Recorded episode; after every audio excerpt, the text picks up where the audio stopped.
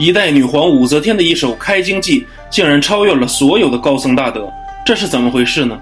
当我们翻开经典佛书时，总会看见一首《开经记》：“无上甚深微妙法，百千万劫难遭遇。我今见闻得受持，愿解如来真实义。”这首记是武则天在八十卷《华严经》当年翻译圆满的时候题写的。这四句记做的实在太好了，甚至以后的许多高僧大德都难以超越。女皇武则天是虔诚的佛弟子，她对于《华严经》非常的爱好，总觉得近代译的《华严经》欠缺的太多了。她听说于田国的什刹难陀法师得到了这个本子，武则天就把他请过来主持翻译《华严经》。翻译完成后，武则天体会到佛法的高妙稀有，非常欢喜，故有感而发，题写了这首《开经记》。